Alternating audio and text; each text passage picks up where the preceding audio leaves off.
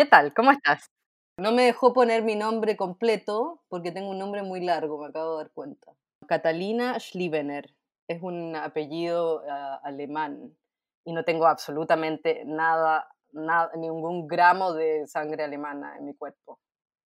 Cata, te estoy llamando porque estoy haciendo un podcast para ocupar el tiempo. Sí, ya vi. ¿Viste Bake Off? No, no vi Bake Off. Solo supe sobre Bake Off por tu podcast. Primero que nada, tengo que decir que es súper difícil encontrar buenas noticias en este momento. Pero tenía una media existencial y otra eh, que pasó hoy. Por primera vez en tres meses hoy se nos permitió ir a visitar a nuestra vecina, bueno, mi, pareja y yo, mi partner y yo, no sé cómo se dice, ¿no? Eh, tenemos una vecina que es una de mis personas favoritas en todo el mundo, que es una señora que tiene 97 años, Miss Vera, y mm, hace cuatro meses atrás se cayó en su departamento, no sabemos bien qué pasó, otra vecina la encontró, creo que un día después, medio inconsciente, la llevaron al hospital y medio que desapareció y estábamos en el medio de la pandemia y, tuvimos que hacer todo, todo un trabajo de investigación para poder encontrarla, encontrar el, en el hospital en donde había estado y después como al eh, nursery home, donde la habían mandado de vuelta, después del hospital. Y logramos encontrarla después de un trabajo detectivístico, bueno, de detective.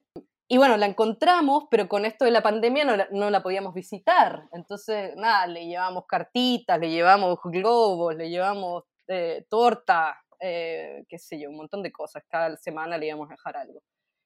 Y la última vez que fuimos, la semana pasada, nos dijeron que desde esta semana podíamos ir a visitarla. Y hoy fuimos a visitarla en la mañana. Y fue genial.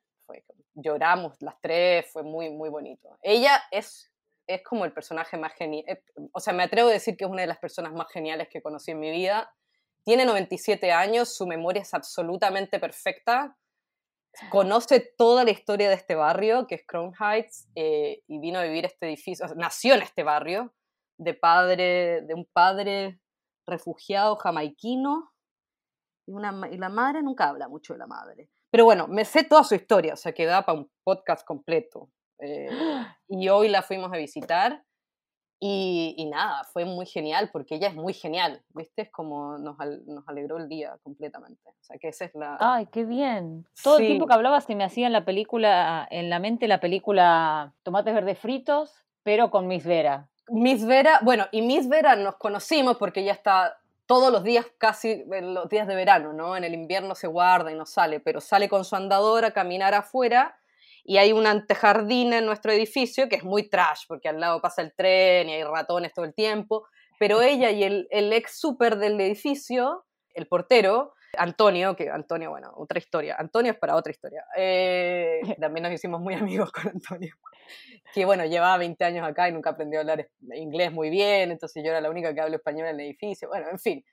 Eh, Miss Vera y Antonio se las ingeniaron para hacer un jardín enfrente del edificio que es un jardín lleno de juguetes, que es una cosa ah. muy genial. La gente se para, le toma fotos, ¿viste? Es muy bonito. Y así es que yo empecé a hablar con ella, digamos. Eh, y así es que nos hicimos amigas y, y, todos los días, tipo, la veía ahí afuera. Hay que pararse a hablar con ella al menos 15 minutos cada día, porque si no... Entonces, nada, conocemos, nos conocimos nuestra vida mutuamente y, y la queremos mucho y, y, se la extrañaba mucho, pero además es una señora muy particular, es muy varas ella, es como ¿Cómo se dice eso en español? Muy pispireta, muy, muy animada. Muy animada, pero como muy como conchuda también. Filosa, o sea, filosa. Filosa, esa es la palabra. No le cae muy bien a alguna gente. Este edificio ha sido tremendamente gentrificado en los últimos años. Ella. Oh, no, no, no. Claro. Alexis, mi pareja, se vino a vivir acá hace 12 años atrás y ella fue la primera persona blanca en venir a vivir a este edificio. Claro. Entonces, Miss Vera, que llegó a vivir acá en los años 50, imagínate, o sea, cuida el edificio y tiene una especie como de, ya, yeah, como que no le cae bien la gente nueva que viene, ¿viste? Es muy especial. Entonces, que claro. Miss Vera te hable y te dirija la palabra es como lo mejor que te puede pasar. Pero además esto, es una, una señora que nunca nos ha hablado de ningún eh, marido ni hijo, o sea que sospechamos de cierta tortitud, tortitud al menos en actitud. Nunca hemos entrado en esos temas, pero además ella tiene clarísimo quiénes nosotras somos, digamos. O sea, no, y no tiene ningún problema, aparentemente, ¿no? Es como, así que bueno, se puede hablar de todo con ella, ¿no? Y es como hablar con un pedazo de historia todo el tiempo, porque además te cuentas una historia genial. ¿eh? Así que bueno, esa es mi buena noticia. Me gustaría escucharle la voz. ¿Te podemos pedir, si, la, si se les permite volver a visitarla, que nos traigas de vuelta una foto y alguna, un pedacito de conversación? Tomamos una foto hoy, tomamos una foto hoy porque es muy coqueta y ella siempre quiere que le tomen fotos. Entonces tengo muchas fotos de ella que te puedo mandar. Y en general cuando podía estar acá en el edificio eh, salía con unos trajes impresionantes, todos de un color, la peluca, se ponía una peluca distinta cada día, anteojos oscuros. No, la verdad es que es un personaje muy, muy genial, muy genial. Qué bueno cómo perseveraron la insistencia de encontrarla cuando desapareció. Sí, fue muy loco. Fue, fue, además, fue medio del orden de lo místico, porque nosotros no, no habíamos estado acá en la ciudad y habíamos ido a Delaware. Y, y yo tuve un sueño una noche y, y, me desperté y dije, le pasó algo a Miss Vera, ¿viste? Y, tal cual, llegamos dos días acá y un vecino nos dijo, ¿supieron de Miss Vera? Se cayó, no sabemos en qué hospital la pusieron. Entonces fue toda una, fue toda una aventura encontrarla. Y ella además no lo podía creer. Ella las convocó. Sí, no, yo creo absolutamente. O sea, hay una cosa aquí del orden de la brujería, segura, obviamente. Estamos muy, muy conectadas. Y después hay un montón de coincidencias así de la vida que se parecen, que, que no, enfermedades en común, ¿viste? Cosas muy, muy particulares. Mm. Y tiene una memoria intacta, eso es lo más genial de todo. Y cada vez que la vemos nos cuesta una cosa más genial que la vez anteriores. Claro. Y hoy día nos decía eso, hoy día nos decía eso, que nada, que en tres años más cumple 100. O sea que yo nunca conocí a nadie que fuera a cumplir 100. Así que esperamos ir a verla toda la semana. Secretamente medio que queremos que la dejen en ese lugar porque aparentemente la tratan bastante bien, está a tres cuadras, ya le avisamos al resto de los vecinos que la quieran para que la vayan a ver, porque ya se ha caído tres veces, ¿viste? O sea, ha estado en ese lugar ya tres veces. Eh, ella está un poco aburrida, sí, pero bueno, y estamos con la intención de proponerle grabarla, porque las historias son muy geniales, pero tampoco queremos que sienta que la, no sé, pues, viste que la estamos usando, porque, porque es muy viva, que no estamos apropiando, explotando, nada de esas cosas. Pero bueno, nos contactamos, medio que ya teníamos esa idea, que contactamos un par de lugares que hacen como oral history del barrio. Sí. Eh, que bueno, podría ser, porque no sé, ah, ella es muy genial. Es un pedazo de historia. Hoy día, por ejemplo, nos contaba que, mm, que ella fue criada católica y que ella y su familia iban a la primera iglesia que aceptaron a personas negras de ir a la iglesia y que al comienzo los, los dejaban solo sentarse atrás y que ella a los cinco años un día se cansó de esta situación y se paró y le dijo a su mamá y lo gritó, le dijo, pero ¿por qué nos tenemos que sentar acá atrás? Imagínate, estamos hablando de, no sé, 1915 o 20. Muy grosa, a los cinco años, imagínate. Esa, era, esa era Miss Vera a los cinco años. como... Qué buena noticia también que tiene personas que la, que la quieren, que la acompañan y que, se, que la salieron a buscar. Muy bien. Sí. Muy bien por todas las personas involucradas en esta noticia. Sí, sí, sí, sí. Sí, fue una, es un, y bueno, varios vecinos ahora nos dejan, eh, todo casi día por medio nos encontramos cosas en la puerta del edificio porque todos saben que la vamos a ver. Entonces, para ella. para ella, ¿sí? Ofrendas. Ofrendas para mi espera. Así que bueno, genial, ¿no? Como conocer a alguien así. Es como un privilegio conocer a alguien tan genial. La otra buena noticia que había pensado antes de eso, porque no, no, hay tantas también, y he estado bastante como aburrido últimamente. Nada, porque tuve una cirugía hace unas semanas atrás, entonces pensaba que la buena noticia era eso, que eh, cumplí 40 años hace unas pocas semanas atrás, y llegué a la conclusión de que mis tetas no alcanzaron a cumplir 40 años, porque tuve una cirugía que me sacaron las tetas, eh, querí, eh, algo que quise durante muchos años Em, solo una semana antes. Entonces me pareció que eso también podía ser una buena noticia, como más de orden existencial, ¿viste? Como llegar, lograr hasta vivir hasta los 40, cualquier cosa que eso signifique, pero que bueno, sin teta. O sea, empezar como una nueva década sin teta. ¿Y el posoperatorio viene bien? Y... ¡Epa! Ahí, ahí vamos. Hay días mejores que otros. pongámoslo Mm. así. Está difícil, sí. Me sacaron los drenajes, por suerte, sí, esa es la peor parte. O sea, la primera semana es la más eh, infernal, digamos. Que más que doloroso es bastante, o sea, sí, la primera semana es bastante doloroso. Después es bastante incómodo. Y todavía Es estoy en la fase de la incomodidad. Hmm. Como que no te puedes mover mucho y, y pa- aparentemente yo soy alguien que me muevo mucho. Entonces está difícil la cosa. Como... Entonces, claro, te imaginarás que en ese contexto ir a ver a Miss Vera es como lo mejor que me puede pasar en la vida, porque no, no hago muchas cosas. Y traté de pensar unas, not- unas noticias más globales, ¿viste? No, Como una buena noticia más global, que no, que no fuera tan autorreferente, pero medio difícil. no, no, pero es que mientras, si, si pedimos más globales, eh, ya una buena noticia global es para cagarme a trompadas si pido. Tengo una pregunta más, porque la pregunta por la buena noticia no inventada, yo se la robé a serigrafistas queer. Ajá. Y entonces la pregunta que te, otra pregunta que me gustaría hacerte es, ¿cuándo fue la última vez que robaste? Oh, qué difícil. Es muy difícil porque solía robar mucho, pero hace, pero hace cinco años me vine a vivir a este país. Entonces está complicada la cosa.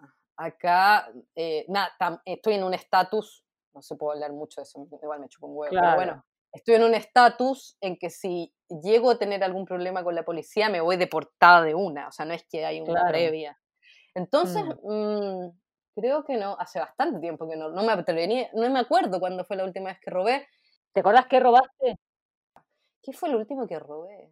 Algo- no sé, pero debe haber sido algún chocolate, algún chocolatín, algo así, algo de comer en el supermercado. o sea, fueron tantas veces que no me acuerdo, pero algo de comer seguro, seguro. En Argentina era más común, sobre todo, claro. Viví en Argentina antes de vivir acá. Y en Chile seguro que también, sí. Pero más de adolescente, hace mil años atrás, cuando era adolescente, era como más, más común aún.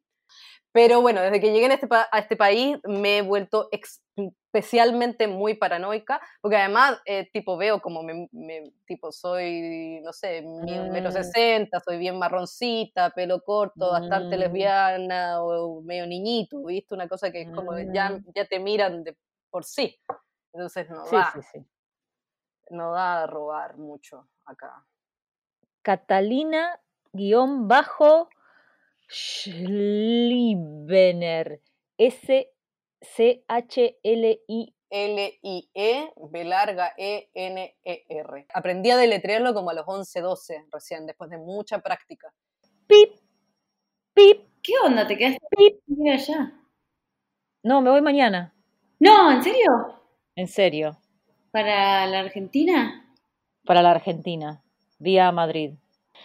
Bueno, te cuento por qué te llamo.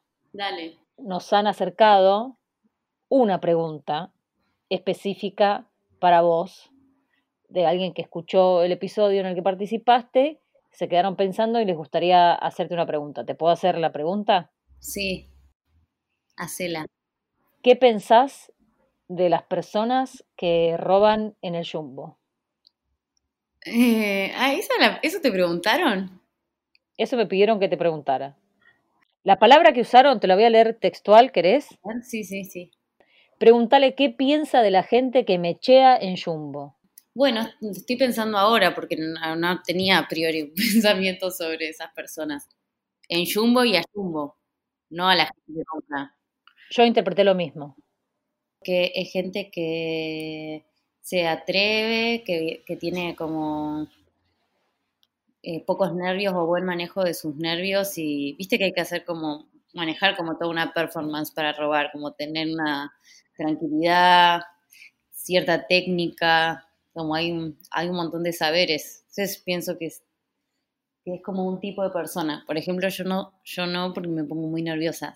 Sí me parece bien, digamos, una cuestión ética, eh, robarle a Jumbo, pero a veces me pongo tan nerviosa en ese tipo de situaciones que me parece que me sale más caro si me pongo a pensar como buena capricorniana que prefiero no pasar el mal momento de los nervios excesivos. Pero pienso que por ahí hay otras personas que en vez de nervios les da diversión o les da ner- nervios y diversión y además después pueden comer cosas muy ricas, va, o lo que sea que se roben. Porque en Jumbo hay cosas caras además, ¿o no? Como Jumbo es un delirio. Eh, Como si te dijera que un paquete de galletitas de agua salía 150 pesos, y no estoy exagerando.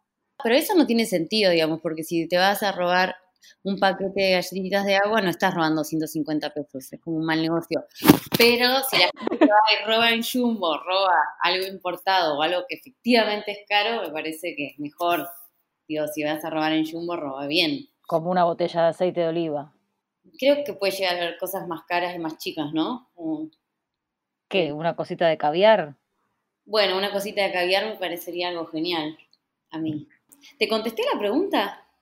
Creo que sí, la pregunta era, ¿qué pensás de la gente que roba en Jumbo? Y nos contaste, que te parece que tienen aplomo, actitud, que son capaces de hacerlo y que después pueden no solo disfrutar del momento, sino de lo de después. Yo me quedo pensando que vos sos más de robar en, en lugares menos expuestos. Sí, en general no soy muy de robar. Fue, eh, justo me preguntaste algo que fue muy, eh, no, que no es lo habitual, digamos. Lo he hecho alguna vez en la vida, pero no, no, por, no es que no robo por una cuestión ética, sino porque me pongo muy nerviosa. ¿Vos robás, Ana Caro? Sí, robo. Pero tuve una época en la que robé más. Ahora estoy tratando de pensar qué fue lo último que robé. ¿Vos pensás que la pregunta de qué robaste, te, eh, o si robás y qué robaste, qué fue lo último que robaste, te puede aportar mucho de, como para conocer a alguien? Puede ser, Porque es algo que no se dice nunca, en general. Sí. Me gusta aparte a mí formularla como ¿qué fue lo último que robaste? Como que ya estás dando por sentado que robamos. Sí, puede ser robar una idea también. También. Pero esas, como dicen Ama Ferreira, los chistes son de todos. Porque en un momento Ana Ferreira hizo stand-up. ¿En Y serio? empezaron a saltar comediantes de todos lados diciendo, che, Ana Ferreira está robando chistes para hacer en sus rutinas. Y cuando a ella se lo preguntaron, dijo, ay, chicos, los chistes son de todos. Bueno, está bien. ¿Qué pensás vos? No, robar ideas desde ya. Porque ya quien está parado en el lugar de pensar que la idea es propiedad propia, ya está mal parado. O que fue nueva. O que fue nueva, por favor. Por favor. Entonces ya, sí, ahí me pongo del lado del que roba siempre. Bien. Y andar diciendo me robaron, me robaron, bueno. Y si estás tan preocupado de que te roben una idea, es que tenés mucho miedo de no tener más, ¿o no? Así es. En cambio, quien tiene, quien, a quien las, las ideas se le viven cayendo, no se preocupa. Puede ser que le duela un poquito, pero ya está, tampoco tanto drama, ¿no? Sí, y no te vas, y no te vas a quedar atorada ahí en ese, en ese instante. Eh, creo que lo que más robé en mi vida son libros. Ah, una vez me habían pasado una técnica eh, re genial para robar, pero requería como mucho trabajo. Eh, porque no era un robo, era más bien una estafa de libros. Así que no lo, no lo hice porque, porque soy muy pajera, pero me parecía bien. ¿Qué había que hacer? ¿Comprar y después ir a cambiar? Sí. ¿O comprar y decir que no te había llegado? ¿Qué había que hacer? Había que eh, comprar en los saldos de corrientes eh, y de- averiguar primero qué libros de los que están en los saldos de corrientes estaban todavía en las librerías estas tipo, no me acuerdo, de, estas cadenas grandes tipo Jenny. Después eh, a fijarte qué libros estaban y entonces después lo compras como a 100 pesos, ponerle de hoy, en, de saldos y después ibas a, la librería con, no sé, Jenny, Atereo, la que sea, con la bolsita, que no te pedían más nada y, eh, y lo cambiabas por algo mucho más caro, porque ponerle que en el, en el Jenny estaba 500 o 600, entonces podías comprarte el libro que vos querías. Pero un montón de Mm. trabajo. A mí me suena, me suena raro esto de que haya el mismo ítem que salga 600 en Jenny o en, el, en Hernández o donde sea y que en otra librería esté 100. Eso ya me suena raro. Sucede igual, ¿eh? Ah, Doy fe. Bueno, entonces lo recomendamos y si alguien que está escuchando lo hizo alguna vez o tiene algún otro consejo para agregar sobre la técnica, nos puede llamar y contarnos. Así vamos armando el manual. Pero bueno, para mí igual está bueno pensar a dónde le vas a robar. Igual las que se manejan así no son las pequeñas librerías, son en general librerías así re monstruosas. ¿Qué más se puede robar? Plantas. Planta, vos decís, como un, gajo para hacer un esqueje o de un vivero. No, de un vivero no, plantas de, pero a veces más que un esqueje, digamos. Una pala. He llevado pala. Palo borracho de la plaza. Eh, ¿Qué más ha robado? Yo no he robado. Una vez me pasó algo muy horrible que creo que arruinó mi carrera criminal, que fue que había, cuando era chica, había un, en una estación de servicio esos pequeños ceniceros descartables de metal, de papel metálico. Sí. Y yo agarré y me robé una pilita. Y mi papá cuando me vio me hizo ir a devolverlos. Y eran gratis, dale. me hizo pasar tanta, tanta vergüenza que... Ah. ¿Cuántos años tenías? No, no me acuerdo, era chica. 25. El año pasado. Fa, qué decisión, ¿no? Desde, desde quien está aternando, paternando, maternando, la de, la de tomar esta posición de voy a dar esta lección. Me pareció cualquiera la lección. Y después mi otro gran robo de la infancia, que también fui un poco descubierta por mi familia, pero lo negué por siempre, me inventé una historia muy inverosímil. ¿Viste las maquinitas de ositos? Esas que son como una mano de metal que nunca saca nada. Ajá. Sí. Bueno, una vez me robé como un montón de fichas de un kiosco de las la maquinita. Y después eh, llegué a mi casa con ese montón de fichas y me dijeron, ¿de dónde las sacaste? Eh, me, me, me acusaron de haberlas robado y yo dije que no, que las había encontrado abajo de la máquina. Y lo sostuve hasta el final. ¿Y llegaste a usarlas? Esa, esa es la parte más triste, que rarísimo. Yo me daba, era muy, muy vergonzosa cuando era chica y tenía como, creo, mucho miedo a hacer las cosas mal. Entonces, ahí lo que hice? Tristísimo. Agarré y le di las fichas a mi hermana para que me las jugara. Un testaferro te conseguiste. sí. Suelo hacer eso. La última vez que fui al casino, eh, le, di la, le di como la plata a alguien para que juegue por mí. ¿Y? Ganamos. Sí, además éramos un montón y a todas no fue bien. Fue raro. ¿Vos decís que las lesbianas van más al bingo? Me gustaría que investigues, ya que estamos preguntando cosas así de robar, si las lesbianas apuestan, eh, van al casino van al bingo o juegan al, kini. Conozco que juegan al kini. ¿Vos tenés el hábito de hacer alguna de esas cosas? No, el hábito no. ¿Y cuando apostás y perdés? Pienso que si sigo apostando gano. No, no, no. Cuando apostás algo con alguien, haces una apuesta y perdés, ¿pagás esa apuesta si la persona no te obliga? digamos, yo te apuesto algo, vos perdiste, y después viste que por ahí decimos, bueno, apostamos un kilo de helado, y no lo resolvés en el momento, porque hay que ir a comprar el kilo de helado. Después lo, lo pagás, eh, ¿lo pagás espontáneamente? ¿O sí. te tiene que venir a apretar para que... No. Si te lo aposté, te lo pago. Bien. Y si me lo apostaste, espero que me lo pagues y al mismo tiempo no te voy a decir si no lo pagás, che, no me pagaste, pagame. No, ni aunque sea alguien de mucha confianza. ¿Por qué no, creo que no. no, pagame la apuesta, pagame la apuesta.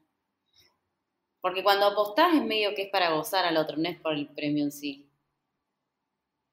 Cuando apostás es para, es para afirmarte en que tenés razón, es para disfrutar que, que lo que vos decías es.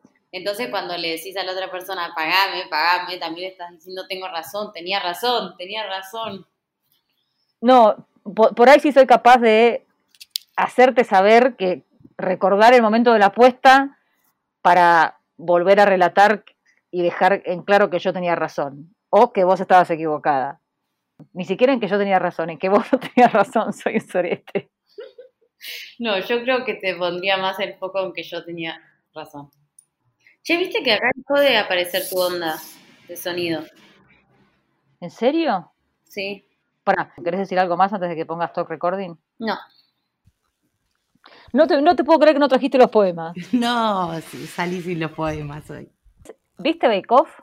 No, la verdad que no. Me enteré de algunos pormenores, pero no, pero no lo vi. Después había alguien que hacía algo, hizo algo como con salchichas. No, no. no, se hicieron como unos. Una buena noticia, yo creo que mm, eh, tu regreso a Las Pampas es una buena noticia. Bueno, en micro noticias ayer hice unas hamburguesas de lenteja, poroto y arroz que me quedaron muy buenas, que era un sueño grande que yo tenía, que tengo que decir que está cumplido. Tuve dos comensales que me las festejaron bastante, no quedó ni una. Así ¡Epa! que, sí, ¿Cuántas hamburguesas? ¿Usaste un paquete de lentejas, ponele? no, usé un restito.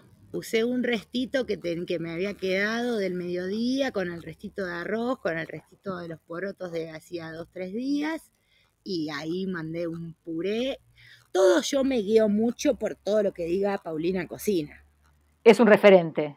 Yo medio que un poco la, la sigo a ella y otro poco, bueno, dejo volar mi imaginación también. Salieron como 12. ¡Epa! La noticia se pone cada vez mejor. Ya el titular hice hamburguesas de lentejas y ahora cuando leemos la nota nos enteramos de que fue ni siquiera hubo que abrir un paquete de lentejas, sino con... con lo que había. y salieron una docena.